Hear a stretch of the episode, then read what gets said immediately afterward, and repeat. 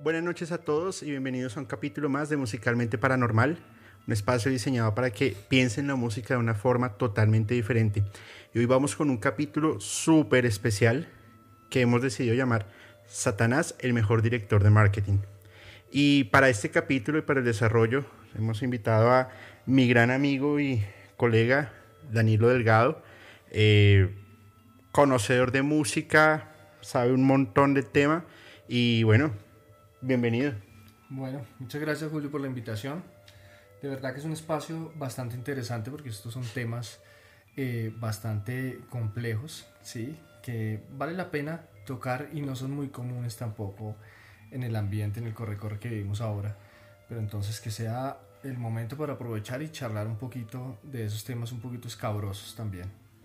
Por supuesto. Y bueno, Danilo, ¿a qué te dedicas? Cuéntanos un poco de ti, qué haces, tu Instagram, para que la gente también te, te siga y pues vamos creando una buena comunidad. Bueno, pues eh, en la parte de la música que comentabas, pues toda la, toda la vida me he dedicado a la música, ¿sí? Eh, me gusta muchísimo la guitarra, la batería, he tenido como esa cercanía con, con, con los instrumentos y con el arte.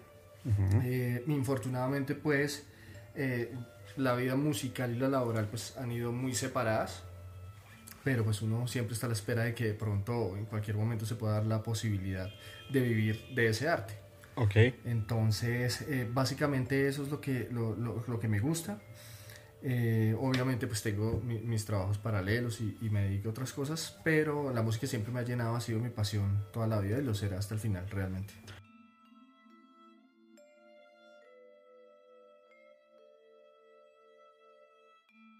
Bueno, pues súper bien. Me, me, alegra mucho tenerte acá en, en, como invitado. Y bueno, vamos a entrar en materia. Antes de, quiero enviar un enorme saludo a toda la comunidad del podcast paranormal que pues, nos, nos están apoyando.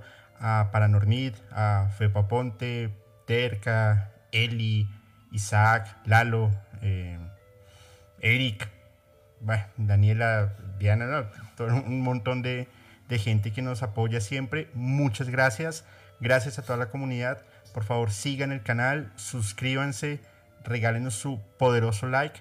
Eh, nos encuentran también en TikTok e Instagram como musicalmente.paranormal, YouTube y Spotify como musicalmente paranormal. Y les recordamos, y a los que no sepan, este jueves que viene va a ser el primer YouTube Live con la segunda parte de aquel controversial capítulo que, bueno, ustedes ya saben que sucedió. Va a ser una doble porción de pizza, va a estar buenísimo, jueves 9 de la noche, con mi gran amigo Fepo. Nos la vamos a sacar del estadio, por favor. Estén muy pendientes porque viene un material buenísimo. Y nada, entremos en materia. ¿Qué nos traes para hoy? Bueno, básicamente hoy es hablar un poco de, de, de los rumores o esos mitos que existen alrededor de las estrellas, no solo del rock, sino de distintos géneros, que se han visto vinculadas de cierta forma sí. con el tema de los pactos con el diablo y de ahí su éxito. Ok. ¿sí? Uh -huh. Puede ser, hay mucha gente que dice, puede ser real o puede ser una herramienta bastante efectiva de marketing, no lo sabemos, pero básicamente ese es, ese es el tema de hoy. Ok. Yo opino lo mismo que tú, en sentido de si yo fuese un, un, un, una. quisiera estar en la música. Bueno, e, empecemos desde, desde, otra óptica. Para entrar a la música tienes que tener dos cosas: dinero y contactos. Okay. Influencias. Influencias. Uh -huh.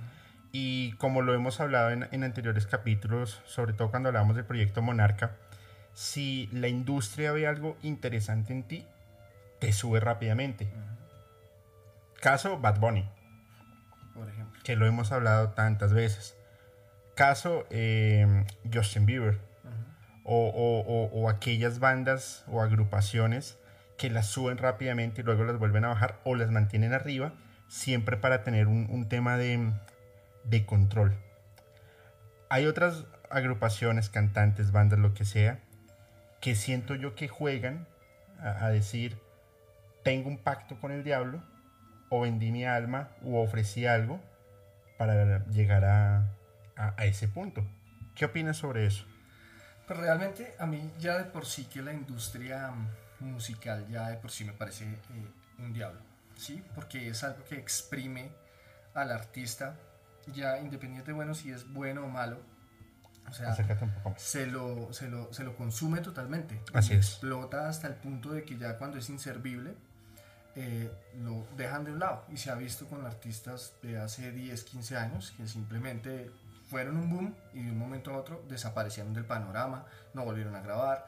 O sea, ya no son útil para la industria. Ok, ¿de acuerdo? Eso es una, eso es una de las cosas. Ahora, hay un misticismo siempre de algunos artistas, sobre todo de la vieja guardia del rock.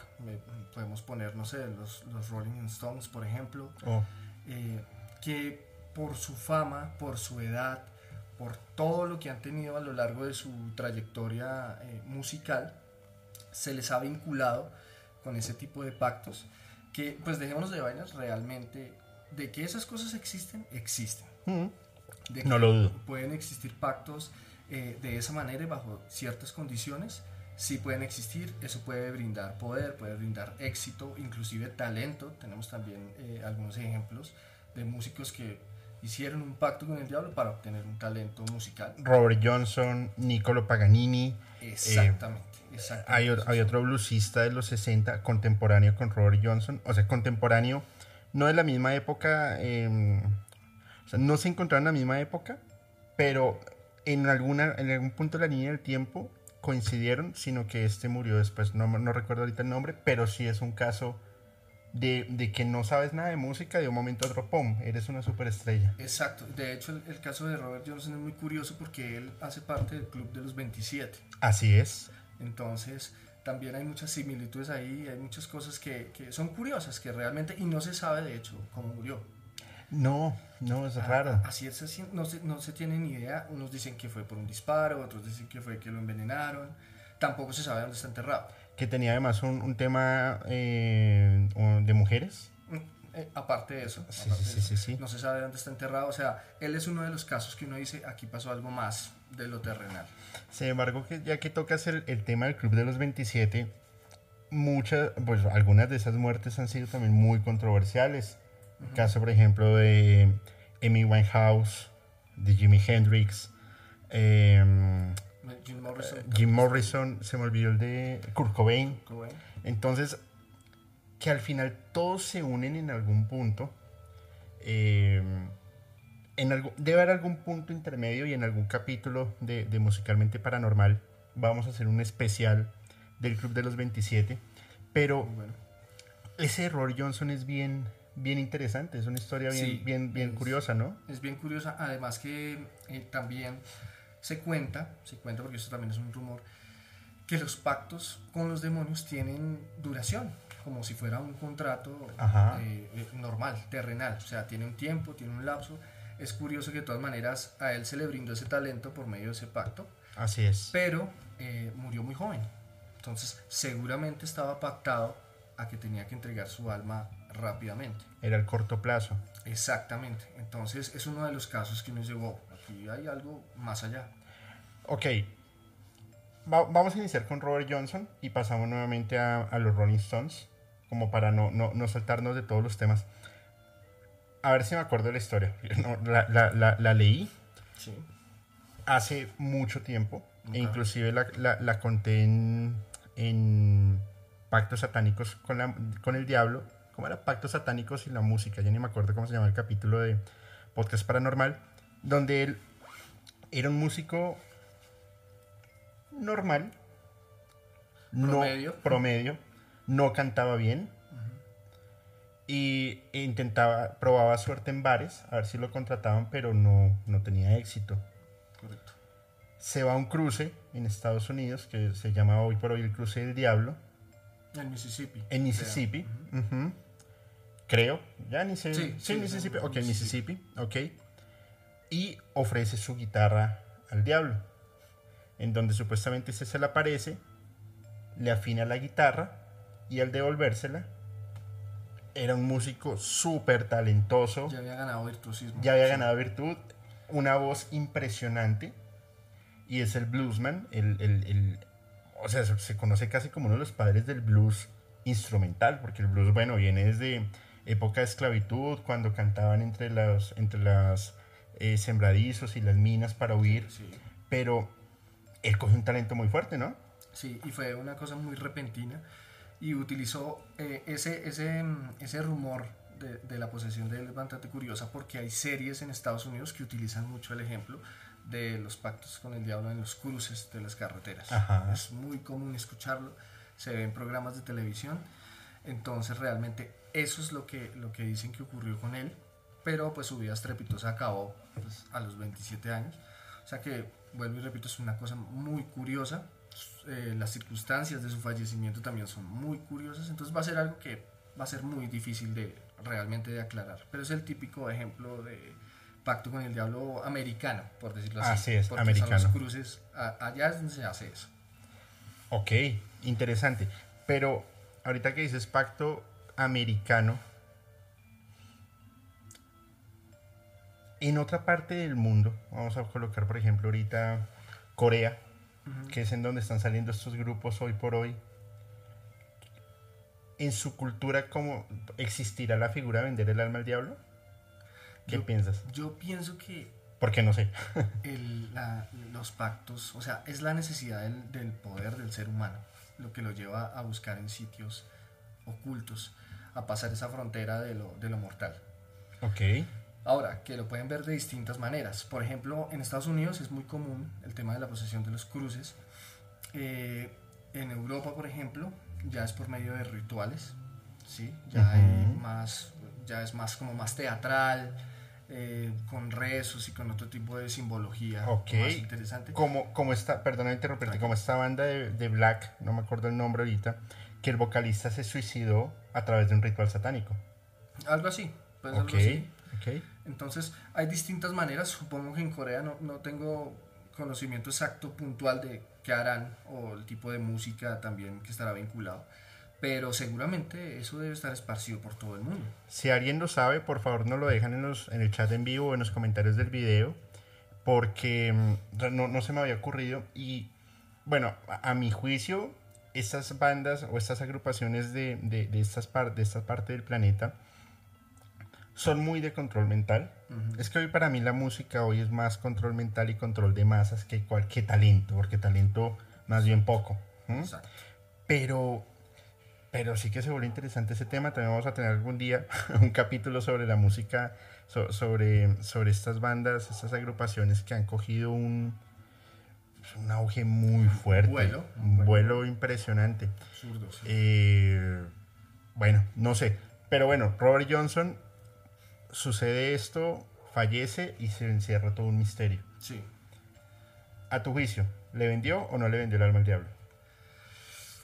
Yo considero que ese puede ser uno de los casos que puede ser cierto, porque es que de todas maneras, en esa época, estamos hablando de los 30 más o menos, el- el- la vaina del mercadeo, de- del marketing, no era algo eh, que estuviera en auge, ni mucho menos. O sea, Ajá. simplemente era un músico que no tenía talento y de un día para otro se volvió uno de los mejores representantes del blues en su época.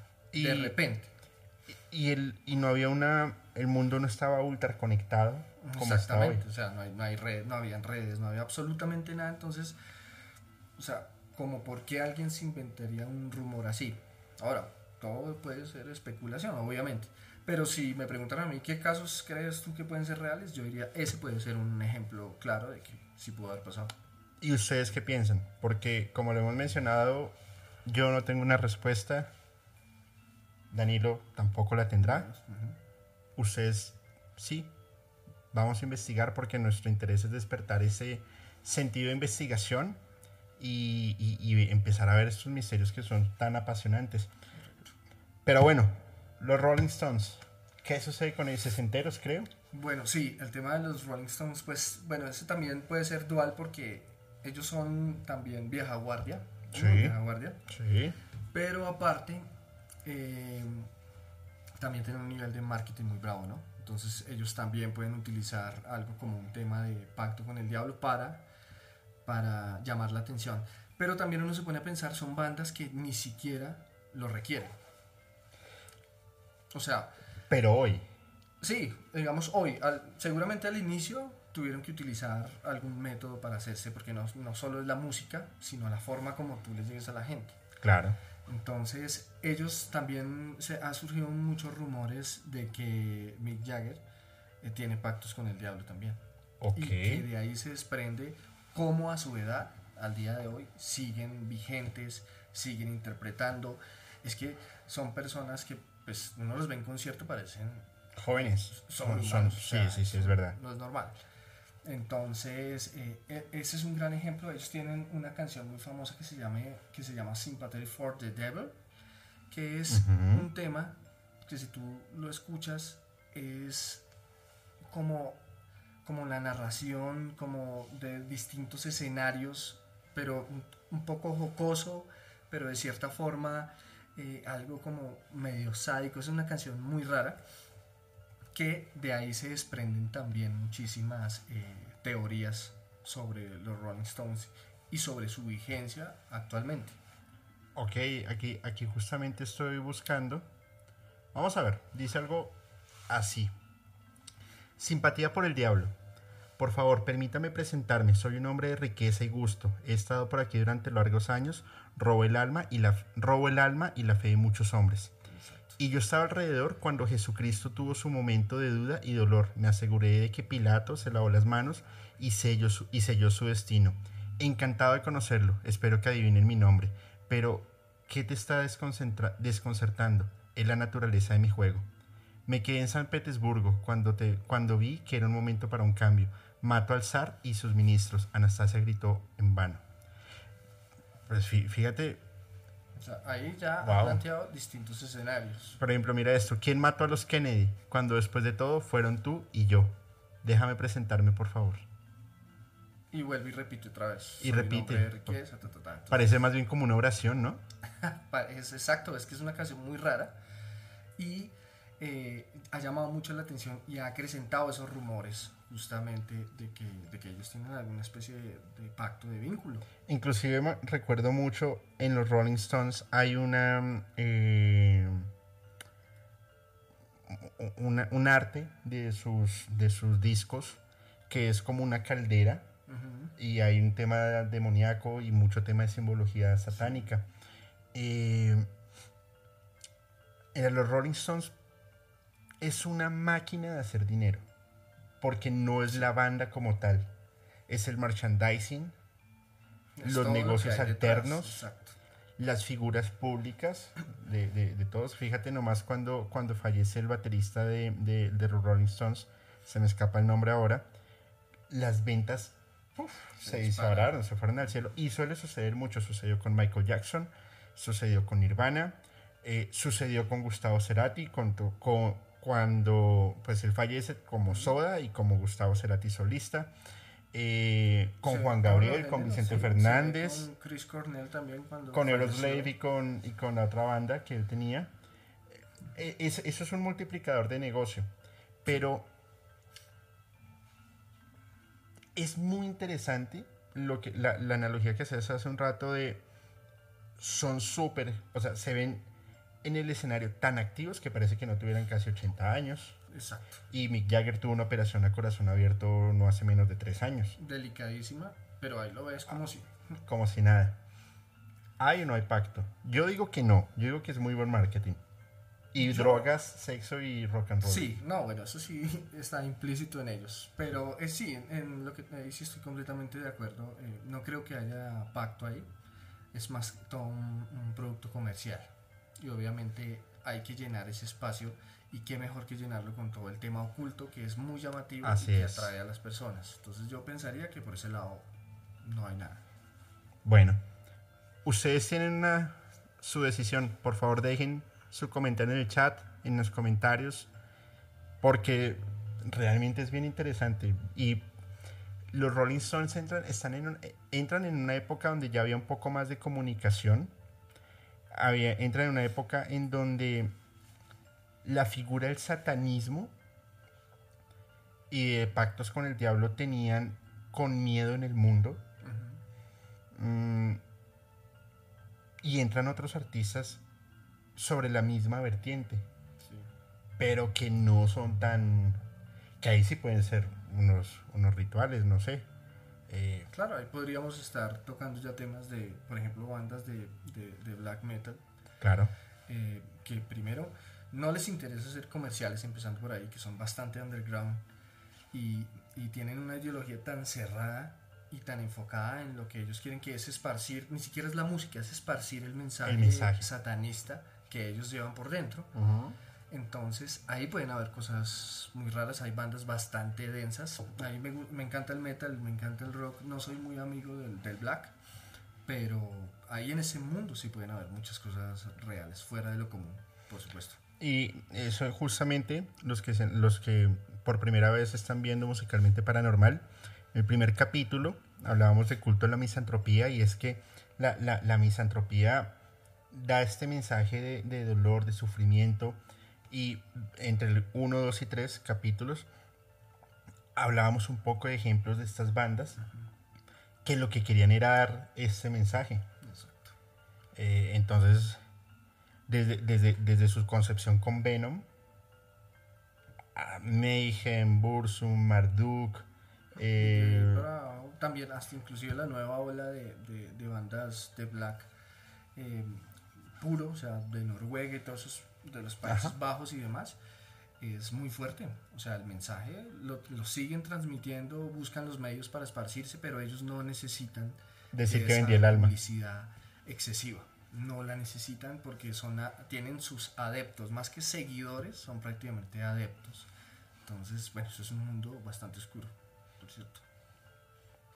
Qué interesante. Pero bueno, ya hablamos de los Rolling Stones. ¿Qué otros ejemplos tienes? por ejemplo, de Jimmy Page también. Ah, no, pero pues Jimmy Page es otro, ese sí es otro nivel. Sí, yo pienso que más que eh, de pronto un pacto que él haya tenido o algo así, es más bien su afición por lo, por lo, por, lo, oculto. Por el misterio, por ese tipo de cosas que le llaman la atención, que ya la gente pues lo usa, ah, no, este fijo tiene pacto con el diablo. Pero es un gusto realmente de él. Eh, recuerdo que en uno de tus programas tocaste el tema de, de Aleister Crowley el pasado. Entonces, él de hecho eh, adquirió una propiedad. En Escocia. exacto, porque era aficionado de eso y de hecho la propiedad creo que toda es de él. No, no, no, esa la vende en el 2000 algo a, precio súper bajo. Okay. La compra una familia adinerada y la vuelve a vender en el 2015 esta familia y se incendió la mansión y está en ruinas. Pero, Pero inclusive... curioso también, ¿no? Claro. ¿Cómo terminó esa propiedad? Y ahorita que, que, que, me, que me, haces mención a, de, de Aleister Crowley y, y, Jimmy Page, en el capítulo anterior hablábamos que, sobre la simbología que había en, dentro de los álbumes de Led Zeppelin mm. y la palabra soso de, de, que utiliza Jimmy Page, que inclusive esta semana estuve viendo el, último, el último concierto de Led Zeppelin, 2015 creo, no, no recuerdo bien. En sus amplificadores tenía grandísimo la palabra soso. Sí. Una persona, una, una seguidora del, canal que vive en China, me escribió esta semana. Me dijo, oye, Andrés, ¿sabes qué? Resulta que la palabra soso, lo que investigué, es un demonio proveniente de la tabla Ouija. Ok. wow. pues me hace mucho sentido y me hace mucho match porque Aleister Crowley era practicante, Led Zeppelin supongo que lo fuera, eh, o por lo menos Jimmy Page, y bueno, ahí la banda tenía sus temas, pero ya como todo empieza a relacionarse, y hoy por hoy, bueno, no sé qué tanto impacto o, si se pueda comparar en nivel de fama a Led Zeppelin con los Rolling Stones o con los Beatles. Pero los que están iniciando en la música inician a tocar la guitarra Stairway, to Heaven. Sí. Y lo saben. En escuela de rock, eh, todo lo que le hicieron la publicidad y la fuerza a, Led Zeppelin y las personas lo, lo reconocen y trascendieron sobre el tiempo.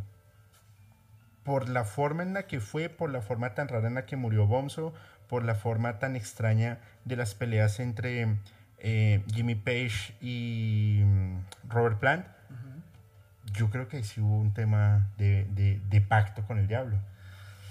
Pues yo pienso, y de por sí que la música, si uno se siente a escuchar la discografía de, de Led Zeppelin, o sea, esas canciones son densas. La, la, no es Mm. fácil consumir los discos de, de De Led Zeppelin. No es sencillo. Son oscuros.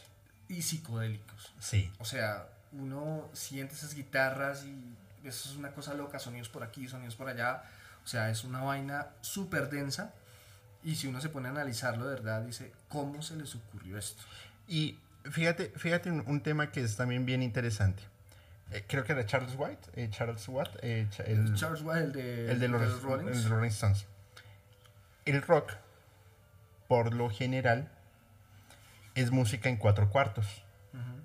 Lo- los que no, pa- para, explicar un poco qué es cuatro cuartos, un, un cuarto es un espacio de tiempo en donde hay cuatro golpes en la misma distancia del tiempo. Es decir, cuatro compás. en el mismo compás. Cuatro cuartos sería uno, dos, tres, cuatro, uno. Todo el rock es así. Lo aceleras o lo disminuyes todo el tiempo. es- Pero es el mismo patrón, básicamente. Claro. Por ejemplo, el baterista de, de- de, eh, los Rolling Stones, que me parece un maestro, porque era una batería pequeña, súper compacta, pero era muy completa. Y él no era rockero. O sea, obviamente, pues era rockero, pero su afición era el jazz. Y, y, y su, su facha, o sea, su pinta. Era de jazz. Y la acomodación de la batería era de un jazzista, total. Y lograba convertir la música, el rock, lograba darle esos matices de jazz, sin salirse de los cuatro cuartos. Si miramos bandas eh, como en español, por ejemplo, Soda Stereo, eh, Molotov, El Tri, Maná, eh, Pop como Juanes, todos son cuatro cuartos Sí, son patrones básicos. básicos. Led Zeppelin, no. Eso va tirando un poquito más como, y, y- y me perdonarán los especialistas y de pronto, pero yo a veces pienso que tira un poquito a lo progresivo. Hay, hay temas bastante complejos para la época, pss, eso es una locura. Claro, fíjate la canción Black Dog. Black Dog, eso es lo que estaba pensando, que es el ejemplo más, más popular que, podríamos dar en este momento, esa canción, cómo se les ocurrió. Y es buenísima, porque, o sea, uno se la disfruta y la guitarra y, o sea, todo es muy bueno, pero ¿de dónde viene eso? Claro, porque es, es muy disruptivo y en la época considero yo que no se veía tanto en la onda del rock, ni, ni, ni en la onda underground, ni, y el jazz, pues bueno, el jazz siempre ha tenido mucho impacto, pero lograr convertirlo, o sea, romper el esquema del cuatro cuartos, meter estos matices y que pegara y que sonara, Esas progresiones, sí. y que hoy interpretar una canción de, de, de Led Zeppelin en cualquier instrumento es muy, muy, muy complejo. Sí, y de hecho esas canciones encierran un aura, una energía también muy rara, porque en los conciertos, si tú ves los videos eh, antiguos, los videos viejos de Led Zeppelin, se ve la gente en trance. Sí, O sea, eso se llama trance. O sea, Así es. obviamente ahí había droga, había de todo, pero aparte de eso se dejaban llevar y eso era un vuelo gigante. Hay algo en las canciones de Led Zeppelin que lo hace muy especial. No sabemos si sea impacto, lo que tú dices, puede ser en esta, en Puede esta ser. oportunidad, puede que sí, pero de que hay psicodelia en esa... En ese yo digo que sí total. lo hay. Yo digo, yo, yo digo que lo hay. Más allá de control mental, más allá de cualquier otra cosa, yo digo que hay un tema bien fuerte. Sí, sí, seguramente. Y curioso que a raíz de la muerte del baterista, Ajá. pues haya concluido. Pero esa misma energía se sintió en un DVD que sacaron en un concierto especial en el año 2007 con el hijo. Sí, bueno, ¿sí el hijo? Sí, el hijo. El eh, calvito. El calvito. Sí, sí, sí, sí. Muy bueno. Estaba un poco de gente que se gozó y se rumbió esa época hippie de hace muchos años en ese momento y también se sentía la energía súper así, súper... No, y no digo que esté mal, o sea, delicioso, pero había algo más ahí. Y, y además que verlos ya a Robert Plant, ya grande, Bien. a Jimmy Page, verlos, verlos viejos Exacto. y con esa vitalidad y esa forma y esa, esa estructura musical Sí, es, es sí, alucinante. sí. Y es una oportunidad que ya no se dio más. De hecho, ya creo que ese fue su último concierto. Entonces estaba confundido, yo no fue 2015, 13, 2007. debe ser eso. 2007. Sí, sí, sí. 2007 que fue el evento. Wow, pues qué, qué buena onda. Me parece. Ahí sí hay venta. Punto. Ahí sí hay pacto. Negocio cerrado. Listo. Interesante. ¿Qué más viene? Por ese lado. También podríamos hablar de esas épocas, ya inclusive mucho más atrás, de Jimi Hendrix. Ok, gran guitarrista. Jimi Hendrix, sí, Muy buen vocalista. exacto. Que de hecho él sí era muy fanático a los rezos africanos. Ok. Entonces era como muy seguidor de, de esa onda. E inclusive uno de sus músicos, el papá, era como una especie de sacerdote vu- eh, vudú Sí, no sabía. en, en, en una, ¿cómo se llaman esos? En, donde viven los... Como una tribu. Exacto, en una tribu. Ajá. Eso es. El papá de una música. Entonces, él mismo decía, el papá del músico que te cuento, que él tenía un, un- un espíritu, algo por dentro. Y Jimi Hendrix. Sí, Ok. Jimi Hendrix tenía algo por dentro que le daba ese, todo ese power y esa forma de tocar y ese talento. Y Jimi Hendrix terminó creyéndose eso. Y él mismo decía, yo sé que hay algo eh, dentro de mí que me da esta capacidad. Las guitarras, por lo, por lo general, empiezan en mi, terminan en mi, pero de mi agudo a mi grave. Mi, si, sol, re, la, mi. Los toques con la izquierda o con la derecha. Pero él tocaba con la izquierda la guitarra al revés. La- el, mi, el mi grave estaba en la primera. En la primera eh, O sea, era como si la, la volteaba. como volteas la guitarra, Exacto. exacto. Muy talentoso y también canciones eh, en una época muy hippie, donde ya había una, una, una, un fuerte impacto del LCD, Ujú. donde el MK Ultra estaba pegando muy fuerte, donde Woodstock eran, Ah, eran Woodstock, precisamente esos escenarios, eh, donde, como lo dije en el capítulo anterior, Aleister Crowley impactó muy fuerte ese movimiento hippie, pero fíjate que aquí ya no hablamos de una venta o un pacto con, con el diablo, sino un tema también de otra cultura, vudú, espiritista, que al final te vuelve talentoso. Exacto. Y ahí volvemos a lo que comentábamos ahorita. Eh, está regado por todo el mundo la creencia de que hay un ser, ¿sí? Puede ser el diablo, puede ser el, el- el demonio, que El sea, que sea. pero que la gente piensa, pues, si yo hago un pacto, voy a heredar ese talento o eso que me hace falta, ¿sí? Talento, eh, poder económico, dominar a alguien también. Entonces, este fue el caso de, de, de Jimi Hendrix que se autoconvenció de que de hecho él era así.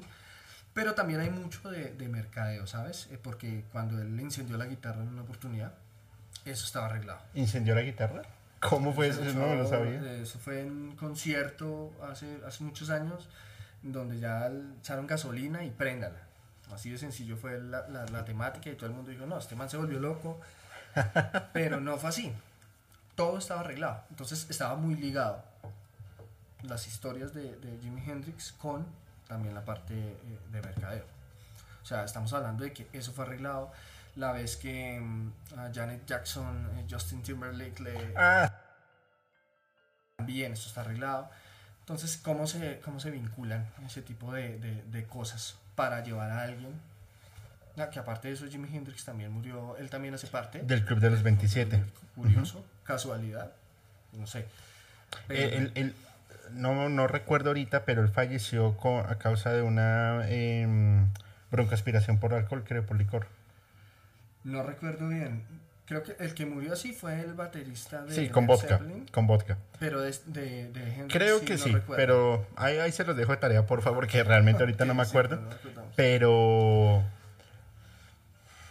sí, definitivamente pueden haber. Es que ahí se combina el movimiento hippie, la psicodelia, sustancias psicoactivas, alcohol, em, relaciones desenfrenadas. Hay de todo un poco. Exacto. Pero me llama mucho la atención lo del tema del vudú. No, no, no lo sabía. Y Sí, es uno de los, de los tantos eh, rumores que tiene eh, Jimi Hendrix alrededor, que se suman otros, pero digamos que uno de los más conocidos era este. eh, o sea de que ahí hay un mix. Ahí hay un mix. Exacto. Entonces, eh, Interesante. es- esa parte también me pareció buena traerla acá. Súper bien, súper bien, Jimi Hendrix. Hay, hay también muchos casos súper sonados. mm, por ejemplo, Ozzy Osbourne. Exacto. Porque Ozzy, Ozzy para mí es muy marketing, pero demasiado, a mi juicio y con el respeto a los aficionados a, a Ozzy, no quiero decir que sea mal músico, al contrario, es, fue muy bueno en su época, ¿vale? Pero su vida desenfrenada lo llevó a que esta semana vi una foto de él que llegó a Inglaterra diciendo, Sí, volvió mamá con su No, bastón, acabado el hombre. Sí. Pero fíjate que empiezan con Black Sabbath. Eh, de por sí, se, dentro de las vertientes, eh, por ejemplo, Venom era aficionado a Black Sabbath. O los que no sepan, Black, ¿sabes por qué se llama Black Sabbath? No, no, no recuerdo ahorita. Sábado Negro. Y el día más preciado dentro de la cultura eh, católica y cristiana es el día sábado. Porque el día sábado, cuando, cuando eh, Jesús es crucificado, Jesús es crucificado el viernes y revive el domingo, ¿cierto? Ese sábado es un día de luto, es un día espiritual. Para ir en contra del movimiento, Le Lo- dieron la vuelta a su. exactamente lo llaman Black Sabbath, pero Black Sabbath parece que, o- o así lo veo yo, da ese punto de partida a estas bandas underground, a estas bandas black metal, iniciando por, por Venom. Entonces fíjate que marcan una, una tendencia súper fuerte, eh, pero también es muy, muy de ritual y muy de mostrarse. En las primeras imágenes de Black Sabbath y álbumes, entrevistas, ellos salían con cruces forjadas en hierro, porque según eso ellos tenían una maldición. El padre de Ozzy trabajaba en, en- en temas de, de metalurgia, orfebrería, no sé cómo se dice, y él le les construyó o les regaló Sí. esas, esas cadenas enormes y se empiezan a encerrar muchos mitos. Inclusive uno de sus mitos más conocidos es la, la aparición de una mujer en uno de sus álbumes. Ah, que es una portada muy famosa. Ajá. Que también está envuelta en un misterio, que no sé, que no se sabe quién es la mujer, que, que está en un ambiente como. La mujer tiene como una bata Ajá. negra, algo así, sí. Así es. Sí, sí, la he visto. Eh, pues de hecho, Ozzy, o sea, lo que tú dices, Ozzy hace parte fundamental de la evolución de, de- del rock, ¿sí? O sea, parte hay que agradecerle a la banda eh, ese, ese- esa semilla que ha ido creciendo con el tiempo, porque a pesar de que actualmente, digamos, el rock y el, y el metal y todo está tan desplazado, Ujú. eh, a bandas como esas se les debe que aún permanezca. Y es un ejemplo para muchas de las bandas actuales. Ahora, el tema de Ozzy, pues de los pactos, yo considero que inicialmente eso fue marketing puro, pero hay también un problema de enajenación. Ujú. Porque él mismo, o sea, de tanto que lo relacionaban con el diablo, con los pactos, con todo este tipo de temas, él mismo se autoconvenció de que de hecho él llevaba un espíritu, un demonio también por dentro. Fíjate que cuando Black Sabbath tiene cuatro, tenía cuatro integrantes, Sí. pero ellos mismos decían que tenían un quinto integrante espiritual. Y su- en teoría les dio mucha como mucho respaldo al momento de componer y al momento de interpretar las canciones inclusive ellos cogieron partes de la Biblia católica o cristiana y las convirtieron en historias de terror Sí. una de sus canciones eh, que les dejo el link After Forever que dice ¿alguna vez has pensado en tu alma? ¿se puede salvar? o tal vez piensas que cuando estás muerto te quedas en tu tumba ¿es Dios solo un pensamiento dentro de tu cabeza o es parte de ti? ¿es Cristo solo un nombre que leíste en un libro cuando estabas en la escuela? cuando piensas en la muerte pierdes el aliento o te mantienes la calma ¿te gustaría ver al papá, al papá al final de una cuerda? ¿al papa al final de una cuerda? ¿Crees que es un tonto? Bueno, he visto la verdad, sí he visto la luz y he cambiado mis formas y estaré preparado cuando esté solo y asustado al final de Dios, de nuestros días, perdón. Entonces, empiezan ya a combinar unos temas de quizá burla, como muchas bandas anticristianas lo hicieron. Tocan también temas más em, de irreverencia en la época, pues al final Ozzy siempre fue irreverente, inclusive desde Black Sabbath, lo expulsan de Black Sabbath, empieza su carrera como, como Ozzy, en, solista, Ozzy Osbourne. Sí, como marca, de hecho. Como marca. También em, eh, de la vertiente de Lester Crowley. Pero con temas de ocultismo. Por ejemplo, eh, Geezer Butler, que era su, su bajista, rumora que él tenía un libro de ocultismo, que era de Ozzy, lo lee y que desde ese momento él sintió que una sombra lo perseguía. Sí. Y se, y se vuelve muy, muy, famoso en ese tema. Como también hay otra, hay otra, hay otro mito, y es que encontraron a, un chico, eh, ya, ya estaba sin vida, y en la tenía un, Walkman y tenía una canción que mm, no les puedo decir el nombre, les dejo en la descripción. Y decía, el vino está bien, pero el whisky es más rápido. Él es lento con licor. Tomé una botella y ahogué sus penas. Luego mañana se desbordará. Lejos mañana. Frío, solo estás en ruinas.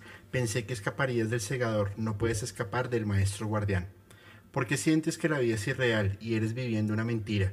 Y es una pena quien tiene la culpa y te preguntas por qué. Entonces preguntas dónde, desde tu barrica hay vida después del nacimiento. Lo que siembras puede significar un infierno en esta tierra, infierno en esta tierra. Básicamente lo que él estaba inspirando a las personas era atentar contra ellas mismas. Prácticamente. Y, pero, Bastante denso, por cierto. Claro, y, y, mucha de la música de, de, de Ozzy es muy, muy densa.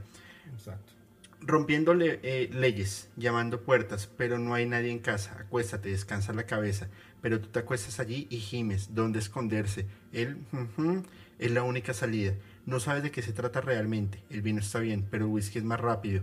El es lento con licor. Tomar una botella ahogará tus penas, luego se inundará mañana. Llévame lejos, llévame mañana. Nunca se arreglará sin aletas, nadie, no solapas, nada.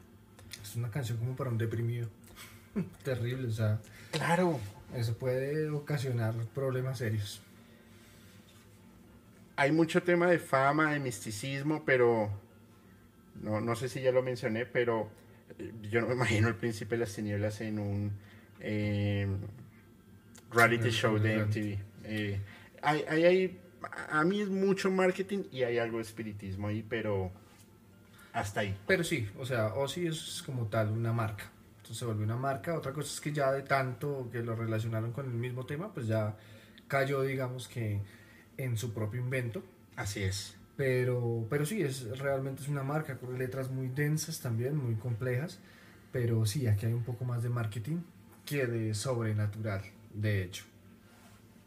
Pues muy bien.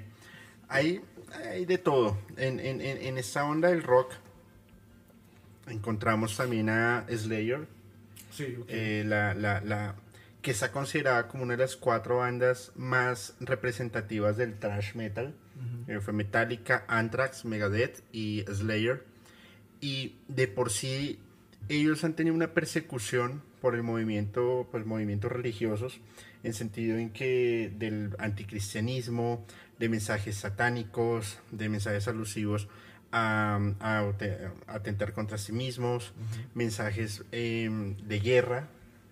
De por sí una, una, una, de las grandes aficiones que tenía eh, Jeff Hanneman era por el movimiento alemán de la Segunda Guerra Mundial, de coleccionar medallas. Y decían que tenían el apoyo frente a, a este movimiento. Hay una canción que a mí me o sea, me parece increíble. Sí. Y es que se la compusieron al Ángel de la Muerte de la Segunda Guerra Mundial. De él hablé en uno de los capítulos de, de podcast paranormal.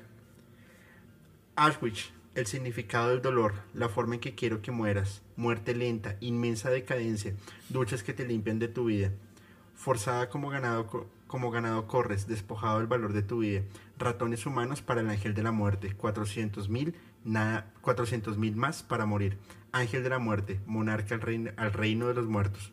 Recordemos que el ángel de la muerte, haciendo temas de científicos tan densos, sí. que eh, la, gente se impresionaba. Por ejemplo, uno, de sus experimentos más atroces es que tenía esta afición por los gemelos.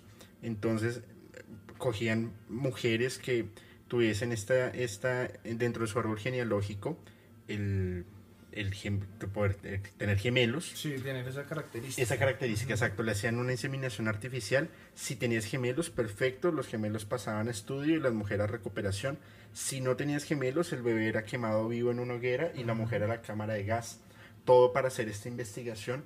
Pero fíjate esta, esta frase que había leído.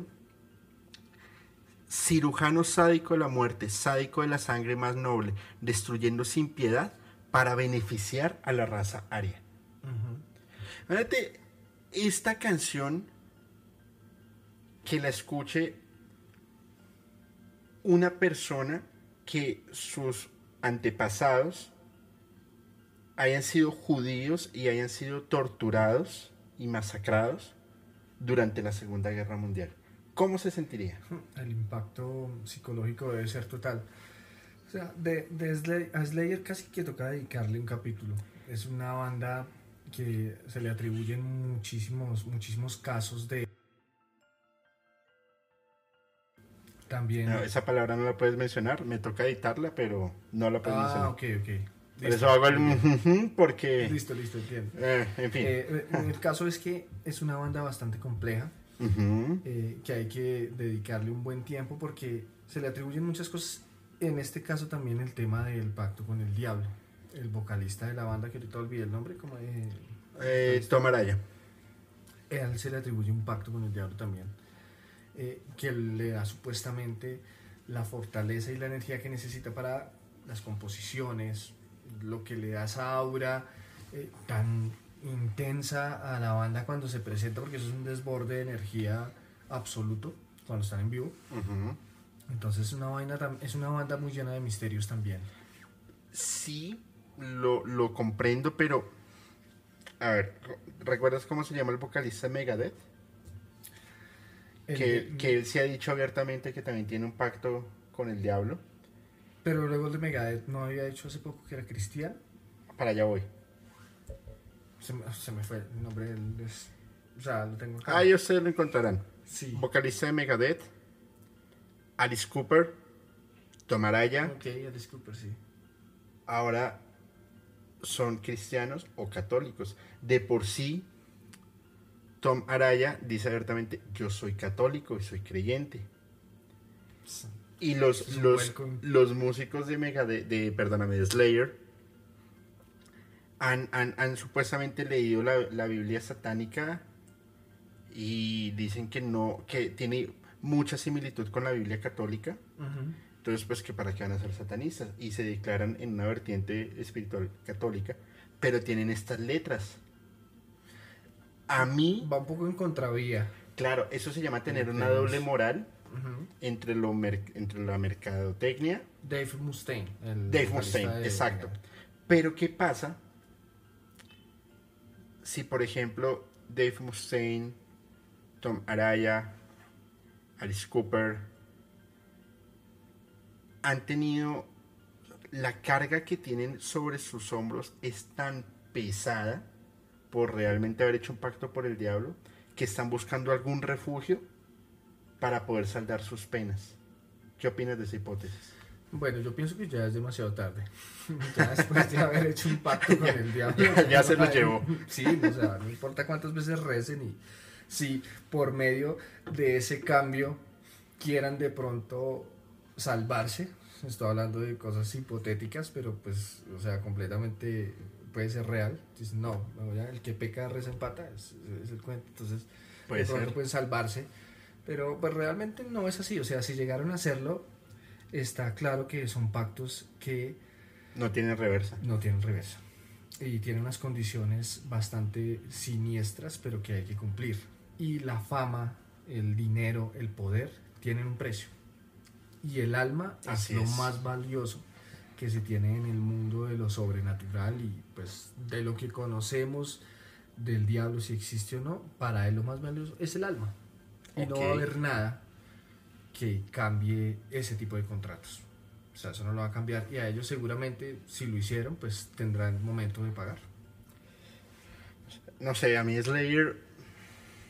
Sí, tienes razón. Yo creo que a estas cuatro bandas, Anthrax, Megadeth, Metallica y, Slayer, que por si ninguna me gusta mucho, bueno, Anthrax de pronto, habría que dedicarles un espacio del thrash metal, pero muy, muy de, de mercadotecnia. Exacto. yo. Exacto. Ahí hay mucho mercadeo. Hay muchas bandas de trash eh, underground que también merecen de pronto un espacio cuando, cuando se pueda. Claro. Que también tienen temas así supremamente extraños que valdría la pena contar porque ellos sí no tienen esa visibilidad. Súper bien. Pero me, me, comentabas hace un rato que me traías una, una, una buena historia de, Snoop Dogg. Sí, sí, saliéndonos un poquito del tema de, del, del, rock, del metal, Snoop Dogg es uno de los artistas que abiertamente ha dicho yo hice un pacto con el diablo para lograr fortuna, riqueza y fama. De hecho, él lo publicó en, en, en un libro autobiográfico. Ese libro lo tengo por acá, se llama The Dog Father. Entonces, él ahí como que se abre al público y da a conocer eh, esta situación. Abiertamente lo dice. Snoop Dogg ha tenido una vida de excesos. Entiendo que ha estado en, en la cárcel, ha estado en giras, estuvo en el Super Bowl. Fue súper controversial por, por, el tema de estar consumiendo. Eh, bueno, no, no sé, en, dentro de ocho días vamos a hacer un, un debate con, con, con el invitado que voy a estar eh, sobre la legalización. Ok, interesante. Pero, pero, pero Snoop Dogg, pues puede ser, ¿no? No sé, o sea, yo, yo lo veo como, como un caso más de llamar la atención que, que realmente eh, haya hecho un pacto. Ahora, yo no creo que uno pueda ir por el mundo diciendo hice un pacto con el diablo y que nada te vaya a pasar es bastante arriesgado porque se presta también para... Él tiene muchos seguidores que pueden compartir que sea o que haya tenido un pacto, como hay otros que no. Entonces se está sometiendo a ser juzgado todo el tiempo. Claro. Entonces es muy aventurado. Ahora también puede ser que el exceso de fama ya de él pues diga, no, pues ya no me importa, ya que piensen lo que quieran porque eso también es llamar la atención. Así es. Pero me parece tan irreverente, pues yo, yo no escucho eh, mucho no lo escucho mucho a él, el género que él interpreta, pero es un tipo muy misterioso. O sea, a mí me parece un tipo muy divertido. Yo quisiera hacer una fiesta con él para escucharlo hablar, me parecería muy gracioso. Sí, o sea, e, el man dentro de su, dentro de su pinta y su, y su, y su, temática, es un tipo que por dentro debe guardar muchas cosas eh, extrañas. O sea, su forma de pensar, su forma de ver la vida, hace poco la presentación, por ejemplo, del, del, Super Bowl, el medio tiempo. Sí. Esa presentación tuvo una energía, por ahí lo estaba viendo en un foro hace unos días, una energía bastante extraña, sobre todo cuando él estaba cerca. Había como un aura, como una especie de hipnosis. Muchos dijeron que a través de la pantalla sentían como esa energía rara con, pues, con el pero, pero, mira, hay, hay, hay, un tema bien... El, el Super Bowl es uno de los espectáculos, pues creo que es el espectáculo más visto en el mundo. Mediático más, más grande que hay. Se compara inclusive con transmisiones de cuando van a elegir un papa. Millones de millones de personas alrededor del mundo están viendo eso. ¿Tú crees que es aura, provoca, aura propia o aura provocada para estar en el subconsciente de alguien? No, yo pienso que eso es una como es una absorción de energía. Ok. Por medio de, o sea, los que están en el, en el, en el, en el espacio, los que lo ven a través del de la pantalla. celular, de la pantalla, etc. Ahí hay como un cúmulo de energías que van absorbiendo. Eso sí, eso sí puedo decir que puede ser muy cierto. Es la mejor forma de captar la energía del ser humano están así atentos viendo una sola cosa todo el tiempo durante 15, 20 minutos, qué mejor forma de captar energía. Ahora, lo que te decía al principio, la parte de marketing también es un demonio.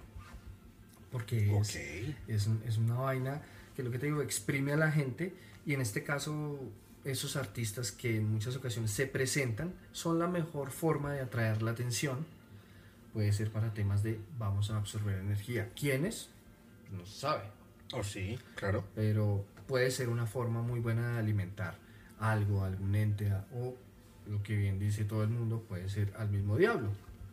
Entonces se suscitan ese tipo de teorías, porque pues vuelvo y digo, todo esto son teorías eh, muy misteriosas, pero Snoop es una de esas personas que envuelve, se envuelve en ese misterio también. Y pues de que lo que tú dices, que él hable abiertamente, si yo hice un pacto con el diablo, y que asuma las consecuencias de eso, debe, porque debe haber algo detrás mucho más grande. Les voy a dejar la referencia del libro para que la, la, la vean en la descripción del, del video. No lo sabía, pero pues tiene mucho sentido. Por Sí, supuesto sí, que lo lo tiene. pueden buscar y lo, y lo pueden leer y, y dicen, yo no lo he leído personalmente, pero la temática del libro es bastante interesante, es muy abierto. The Es muy Dogfather. abierto, The Dogfather, exactamente. Ok. ¿Quién más tenés por ahí? Y hay una canción de Snoop también para que la tengan ahí que se llama Murder Was the Case, donde Ok. también explica todo ese proceso del pacto. Entonces también para que la tengan presente en, en su playlist. Aquí la voy a. La, la, mm, la anoto y se los voy a dejar de una vez en, el, en la descripción del video. Para que pasen y ustedes mismos hagan sus propios análisis y. Propias conjeturas. Y, y bueno, mira, vamos a ver qué, qué hay, qué hay. Igual, nosotros estamos viendo lo que ha pasado en la época moderna. Bueno, a excepción de Robert Johnson. De ahí arrancamos. Sí, nos fuimos un poquito más para atrás. Y hacia atrás, ¿qué más podremos encontrar? Porque es que hacia atrás no sé qué tan bueno sea el marketing. No, atrás sí creo que realmente no había. Ok. Eh, hay un caso muy famoso, que este sí ya hace parte de, de- ya de la cultura popular realmente, que es el de Giuseppe Tartini, Ok, el sí. violinista.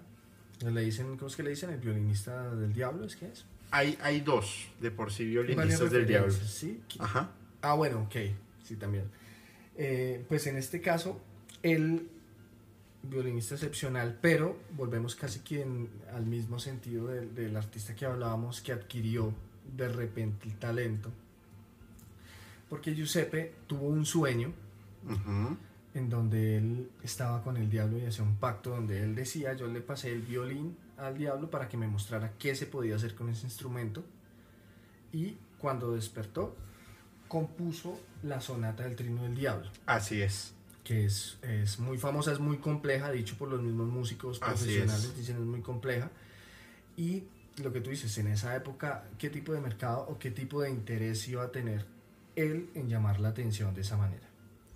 Fíjate que Giuseppe Tartini marcó un hito en la música eh, de su época con la sonata del diablo, el trino del diablo. Y llega Niccolo Paganini años después y logra superar esa técnica. Que de por sí Niccolo Paganini lo que lo que mm, los eh, virtuosos del violín contemporáneo dicen que para lograr tocar las canciones de Paganini, que se conoce como el violinista del diablo, tendrías que tener un sexto dedo para llegar a esa velocidad. Entonces, y es en la misma, se le aparece en un sueño, puede ser que hayan replicado hasta la historia, Sí, no lo sabemos. Pero los dos eran súper virtuosos. Y ahí no creo que haya marketing. Ahora, también puede irse por el lado de la cultura folclórica de cada país, ¿no? Aquí en Colombia también está el tema de, creo que es eh, el acordeonero Francisco el Hombre, era, Ah, sí, Francisco Lombre. que él también sí, sí, tuvo sí. eh, su, su roce y su batalla con el diablo de acordeón con acordeón, entonces, y en esa época también, o sea, ni idea, o sea, inclusive creo que no se sabe realmente si él existió, o sea, sigue siendo un mito Ajá. aún, pero también se plantea algo muy similar a lo de estos dos intérpretes. Lo que pasa es que al final cada región y cada país va adoptando frente a sus a su propia cultura y a su propia idiosincrasia, va, va, va mm, adoptando historias o un poco de cultura de, de- de otros países Va o adoptando y zonas. va adaptando adaptando. también esa, esa, esa temática. Pero estos dos casos son, son bien interesantes porque son, son clásicos. Realmente todo queda a la especulación. Pero solo el hecho de leer y conocer un poco de la historia, de, de soñar y, y- y sentir que uno hizo un pacto con el diablo y despertar al día siguiente con talento, ya de por sí eso es un show. Ya es- ya es muy eso loco. es loco, exacto. Ya es muy O sea, loco. estar uno cruzado y uno dice, ¿en qué momento? Si alguien se inventó eso, ¿cómo se lo inventó también? Entonces, son miles de historias. En este caso hemos visto, hemos pasado por una... Hemos estado en un margen bastante amplio de... de- de- Así es. de- ahorita ya el tema del diablo realmente es usado como mercancía. Beyoncé, Katy Perry, eh, Marilyn Manson, todos ellos han utilizado la herramienta de yo hice un pacto con el diablo, ¿para qué? Para ganar seguidores, pero vamos a ver realmente hasta qué punto será verdad. Ese, ese tema que tocas de Marilyn Manson, yo creo que no hay persona más de mercadeo. Eh, eh, Yo me acuerdo cuando yo tenía, no sé, 10 años tal vez, que decían que tenía un ojo de un lobo, o que sabía costillas que de- costillas de... Perro, no me sí. acuerdo cómo era. O sea, sí. un montón de historias y, y, y, y, se veía, o bueno, yo me acuerdo que mi mamá me decía, no, es música del diablo y no veas. Marilyn Manson. Y yo ahorita lo veo, hay un video muy, muy gracioso que está en un concierto y está como con un como con un liguero, no sé, no sé cómo se llama, Sí, sí. y que coge a patadas al, al A- guitarrista. A, a John Five. al Sí, el tipo se quita la guitarra y se le enoja. Y que están disfrazados como de locos, ¿no? Sí, sí, sí, sí, sí. Él tiene como algo de Mickey De Mouse. Mickey Mouse, sí. está súper Eso es muy loco. Eso es muy loco, pero eso sí es super marketing. Total. Ahí sí no me pueden discutir, es marketing. No, sí, ahí no hay nada de eso. Pero lo que te digo, lo usan para generar esa, eh, esa sombra.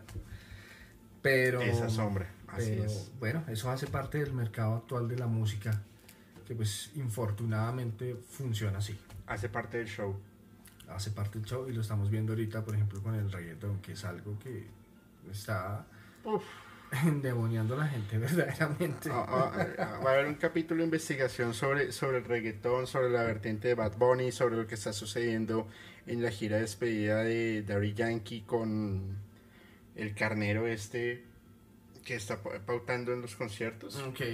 Em, Sí, que fue lo que en su momento Slipknot hizo, pero ahí sí hubo escándalo. ah, sí, ahí sí hubo ahí sí hubo problemas, no sé qué, problemas. pero ahora lo están haciendo y no pasa nada, es completamente normal. Entonces, ahí Es es una doble moral, definitivamente. Pues, Danilo, qué, qué interesante, qué, buen, qué, qué, qué buena investigación la, la, la que te has hecho. Eh, nada, el canal siempre está abierto para, para nuevos temas. Vamos a seguir en, en octubre, podemos volver a grabar algo bien interesante o nos hacemos un live. Seguimos hablando de, de temas sobre el, sobre el black, sobre el rock, eh, sobre estos cuatro jinetes del thrash metal. Para Sí, saber buenísimo. dentro, dentro de lo que hay ahí paranormal que puede haber, por ejemplo, la historia del de, eh, el, el bajista de Metallica y, y su muerte y cómo parte la historia metálica. Eh, bueno, hay un montón de Mucha cosas. tela por cortar. Vamos a hacer las, las preguntas que nos hayan mandado los, los seguidores. Vamos a ver qué hay ahí por ahí para que podamos responder ambos. Vamos a ver qué hay. A ver si se animaron o no se animaron. Vamos a ver. Por acá estamos. Listo. Wow. Bueno, vamos a ver. Manuel RM guion al piso 502. Se supone que es el mejor manager que hay. Refiriéndose al diablo. ¿Qué piensas? Bueno, en ese sentido de mercadeo, total. Total, porque obviamente eh, maneja el mundo en ese sentido. En el mundo del espectáculo, sobre todo el mundo masivo. Bueno, no, no solo musical, deportivo. O sea, hay infinidad de ejemplos. Sí, claro. Eso es muy atrayente ese tema. Eso ya, solo de por sí, que tú salgas un día y digas, yo hice un pacto con el diablo. o Ya, ya eres famoso. te vendiste. Ya eres famoso. Te vendiste, Totalmente. sí. Likefee, mi buen amigo. Fuerte abrazo. ¿Es verdad que el diablo viste la moda? creo que sí. Muy seguramente. Yo creo que sí. Yo creo que sí. Pues hay unas diablas que visten muy bien. Entonces, Bastante bien. allá, allá nos van a regañar. Bueno, en fin, es Sí, bien. sí, sí. Isaac Sandoval, pasen a ver el capítulo de Isaac en Podcast Paranormal. buenísimo, lo mismo el de Eric, buenísimos, qué buenos capítulos, me gustaron mucho. ¿Por qué será que se les permite a los músicos difundir mensajes contra la élite en sus canciones? Más allá es porque les permite, es porque no los han callado, porque... Es que eh, para allá iba. O sea, músico realmente que en sus letras ataque a la élite se está exponiendo a desaparecer. No solo el panorama musical, sino terrenal. de- de- exacto. O sea, para allá va. Y es que ya lo habíamos visto, Avicii, Chris Cornell, Chester Bennington.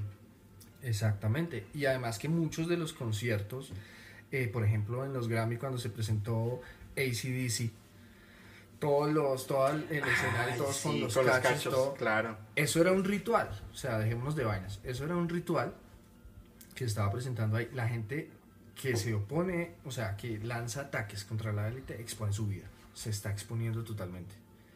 Entonces no es que sean permisivos, más bien se están arriesgando un poco.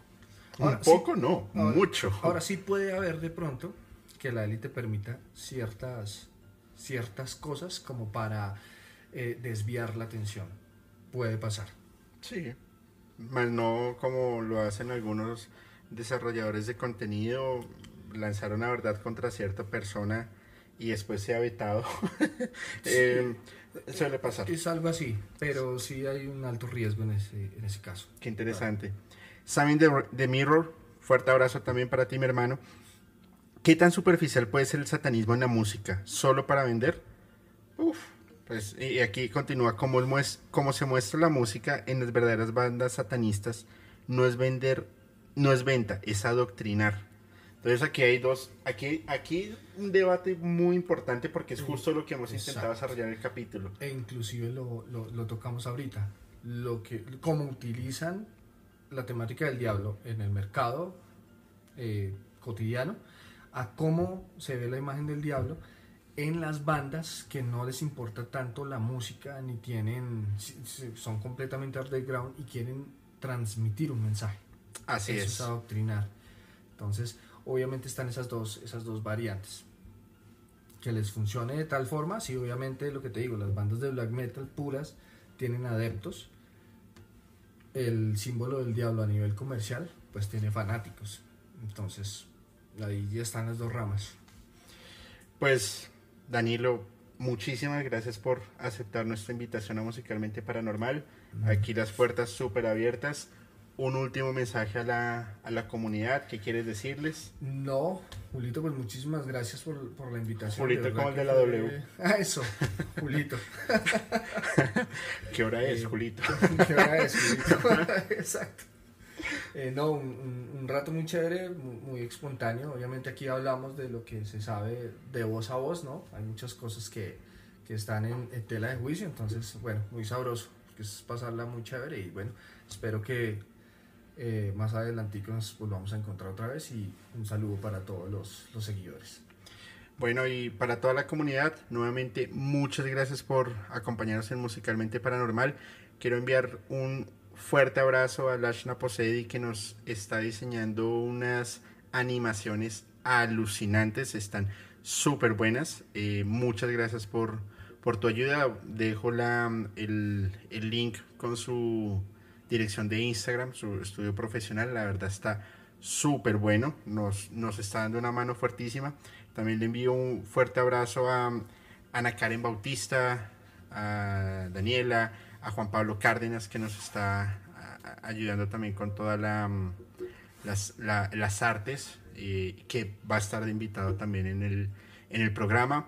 No olviden, les recuerdo la fecha porque siempre se me, se me cruzan los, los cables con, con los números. No olviden, jueves 8 de septiembre, 9 de la noche, en el perfil de eh, Musicalmente Paranormal de YouTube. Es el primer YouTube Live y es doble porción de pizza con mi gran amigo e invitado Fepa Ponte. Siente la música, escucha la música, pero piénsala de una forma muy diferente. Soy Julio y les deseo a todos muy buenas noches.